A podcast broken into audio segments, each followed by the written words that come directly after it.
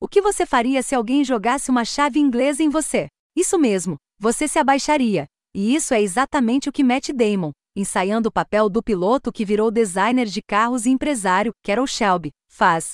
E a chave de fenda bate no para-brisa do carro de corrida atrás dele, quebrando uma parte dele. Aquele que manda aquela chave inglesa voando na direção de Shelby é o homem que vai correr com o mesmo carro que ele acabou de danificar. A história de Ken Miles, talvez uma das mais comoventes no mundo do automobilismo, está no cerne de Ford v Ferrari.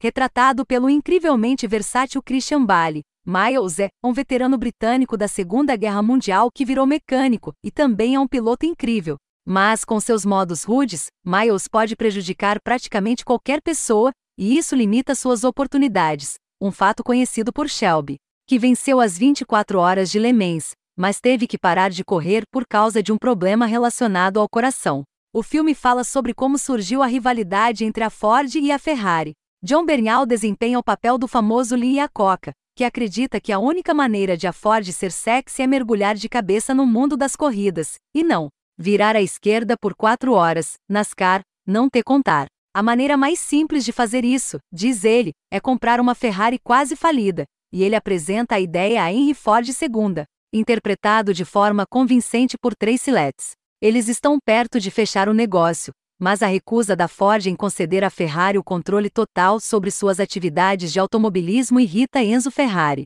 que em vez disso usa a oportunidade para atrair investimentos de Gianni Agnelli, da Fiat. A recusa da Ferrari e as farpas verbais que a acompanham levam a Ford a entrar em ação.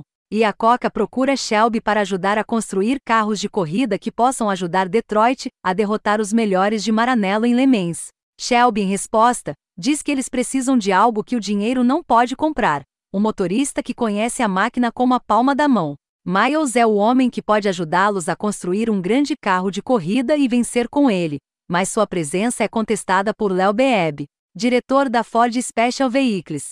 Para Beeb, Miles é muito ousado, não um homem Ford. Para chegar onde querem estar, Shelby e Miles devem batalhar. E lutam, provando seu valor contra todas as probabilidades para chegar à premissa do filme, As 24 Horas de Le Mans de 1966. O resto, para não divulgar muito, é história. Ford v Ferrari também explora o vínculo que Shelby e Miles compartilhavam. Eles não eram apenas colegas, mas também amigos que entendiam os pontos fortes e fracos um do outro como poucos podiam.